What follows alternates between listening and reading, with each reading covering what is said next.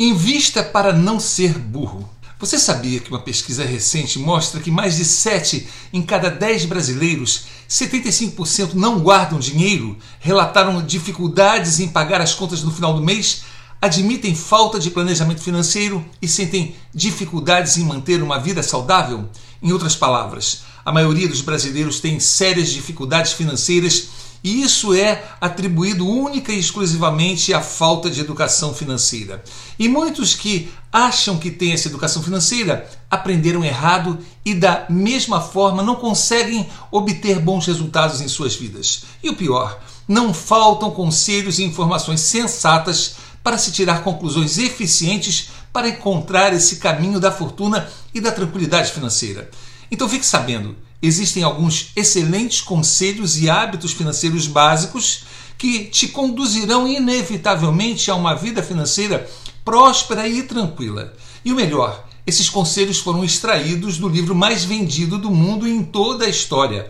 Um livro de pura sabedoria para todas as áreas de nossas vidas. Ou seja, são conselhos bíblicos. Então, vamos conhecer agora os sete conselhos para investir segundo a Bíblia, segundo Deus, o nosso próprio fabricante e que nos conhece melhor do que nós mesmos nos conhecemos. Primeiro conselho: para investir o seu dinheiro e não ser um tolo, de acordo com a Bíblia, onde ela diz em Provérbios, capítulo 21, versículo 20: Na casa do sábio há comida e azeite armazenado, mas o tolo devora tudo o que tem. Em outras palavras, Poupar é, antes de tudo, condição sine qua non para poder ter dinheiro para investir. E não fique chocado se você achar que a Bíblia está te chamando de tolo. É para o seu próprio bem. E não quero que você leve para o lado pessoal, certo? Não sou eu que estou dizendo, mas se você pode poupar e não poupa, você realmente está sendo um tolo. Um tolo que devora tudo que tem, assim como diz Provérbios 21, 20. Em compensação, o hábito de poupar é um sinal de sabedoria. Na casa do sábio há comida e azeite armazenado. Muitas pessoas vivem verdadeiros desertos financeiros por pura falta de conhecimento, passando por crises financeiras inimagináveis e tendo falta até mesmo do básico. E pior, muitas dessas tragédias financeiras são precedidas por um período de relativa tranquilidade financeira, onde a pessoa poderia ter poupado, mas não poupou nada. E é aí que vem o segundo conselho bíblico para poupar dinheiro e se precaver de imprevistos. É preciso admitir que imprevistos acontecem com todos, inclusive com você. Sim, coisas quebram, adoecemos, ficamos desempregados, surgem crises, epidemias e pandemias também. O fato é que eu e você estamos sujeitos a situações inesperadas. Conforme diz o livro de Eclesiastes, capítulo 9, versículo 12, Pois o homem não conhece a sua hora, assim como os peixes que se apanham com a rede e como os passarinhos que se prendem no laço, assim se complicam também os filhos dos homens no mau tempo, quando este os surpreende de repente. Ninguém é capaz de prever o futuro, e futuro pode preservar imprevistos que demandam recursos financeiros. Por isso é necessário termos o hábito de poupar dinheiro eu recomendo fortemente que você comece a criar uma reserva financeira de segurança imediatamente e ela deve ser correspondente a pelo menos seis meses das suas necessidades mensais. Terceiro conselho: evitar o desperdício. Quando consideramos poupar, não quer dizer apenas dinheiro, mas também ter a sensatez de administrar tudo o que passa por nossas mãos sem desperdiçar.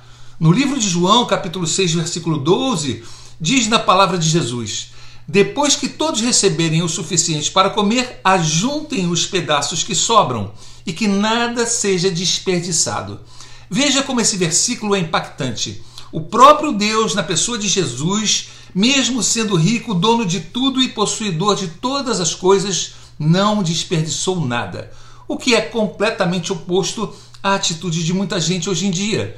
Muitos desperdiçam dinheiro em produtos e serviços que não usam, tem gente que paga academia e nunca vai, também tem aqueles que colecionam roupas que nunca usam, que desperdiçam água, energia elétrica e que jogam diariamente comida no lixo.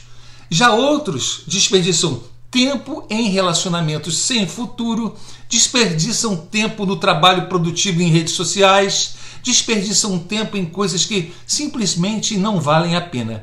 Crie o hábito de poupar e assim evitará o desperdício de tudo, de dinheiro, de tempo, de recursos. Quarto conselho: poupar para ser próspero.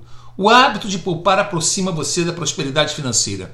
Esse hábito te livrará da pobreza e da miséria. Esse hábito te aproximará da fortuna e da tranquilidade financeira. E eu falo por experiência própria, pois logo que adquiri o hábito de poupar, minha vida financeira mudou para muito melhor. Quando eu comecei a me educar financeiramente de acordo com os princípios bíblicos, logo percebi que precisava poupar, criar uma reserva financeira e também investir para fazer o dinheiro crescer. Assim eu fiz, poupei, fiz reserva e investi e pude vir morar aqui nos Estados Unidos, que era um, um sonho que eu tinha, onde comecei a montar novos negócios até que veio a pandemia do Covid. Ou seja, eu tinha assumido vários novos compromissos financeiros, o dólar dobrou de preço, o mundo ficou sem dinheiro, eu perdi todos os meus colaboradores e pessoas que trabalhavam comigo, pois ficaram proibidos de ir trabalhar e se eu não tivesse criado o hábito de poupar, eu teria entrado na ruína financeira com minha família em um país estrangeiro. Mas não foi isso que aconteceu. Muito pelo contrário, como eu tinha uma reserva financeira que garantia mais de um ano de sustento da minha família, eu pude sustentar meus negócios e projetos. Se você hoje está aqui me assistindo, é porque um dia Deus abriu os meus olhos para a importância de poupar por meio da sabedoria bíblica, exatamente como diz Provérbios, capítulo 21, versículo 20. Há tesouro precioso e azeite na casa do sábio, mas o homem insensato os devora. Quinto conselho: poupar e investir para não se endividar. Em Provérbios capítulo 22, versículo 7 diz: O rico domina sobre o pobre, quem toma emprestado é escravo de quem empresta. O próprio Deus usa suas escrituras para nos alertar de que, quando pegamos emprestado, ficamos sujeitos ao credor, podendo nos endividar gravemente, perdendo nossa paz e criando grandes transtornos. Você deve correr de empréstimo e financiamentos como o diabo corre da cruz, como se diz. Não ignore o que está na Bíblia. Quem toma emprestado é escravo de quem empresta. Por isso, evite se endividar. E quando não for possível evitar o endividamento, evite se endividar excessivamente. Pois as pesquisas não mentem. Elas dizem que o endividamento excessivo é uma das principais causas das grandes crises financeiras que acometem a população, gerando ansiedade, depressão, brigas conjugais, suicídio, insônia, falta de produtividade e uma infinidade de outros males. Poupe e invista para não ser dominado por outras pessoas, para não ser escravo de ninguém e para não perder sua tranquilidade. Emprestar ou financiar é suicídio financeiro. Você assassina toda e qualquer possibilidade de prosperar financeiramente e enriquecer. Sexto conselho: poupar e investir para realizar sonhos. Todos temos sonhos. Alguns desejam fazer uma viagem com sua família, outros sonham com a casa própria, já outros com um negócio de sucesso. O fato é que o planejamento financeiro vai viabilizar ou, no mínimo, vai acelerar nossa caminhada rumo à realização dos nossos sonhos. Veja o que Jesus falou em Lucas capítulo 14, versículo 28, sobre planejamento. Pois qual de vós, querendo edificar uma torre, não se assenta primeiro a fazer as contas dos gastos para ver se tem o suficiente para terminar. Quando planejamos, percebemos que praticamente tudo gera gastos.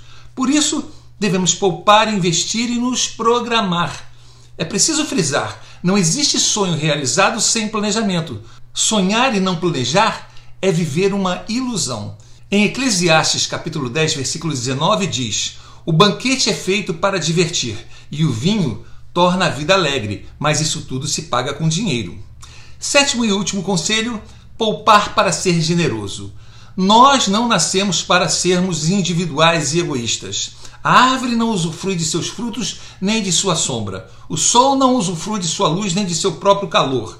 Muito do que Deus criou foi feito para servir o próximo. Provérbios capítulo 22, versículo 9 também diz: Quem é generoso será abençoado, pois reparte o seu pão com o pobre. A Bíblia ressalta que dar é melhor do que receber. O próprio Jesus diz isso em Atos capítulo 20, versículo 35. Mas isso precisa ser interpretado e feito com sabedoria. Não está dizendo para você dar e se privar das suas próprias coisas. Quem não tem não pode dar. Como você pode ser generoso financeiramente com os outros se você não tiver nem para si mesmo? Sejamos sensatos. Nós só podemos dar apenas aquilo que temos, e para doar é preciso antes ter mais do que apenas o necessário para poder sobrar para dar. Está percebendo a importância de poupar e investir e fazer o seu dinheiro crescer?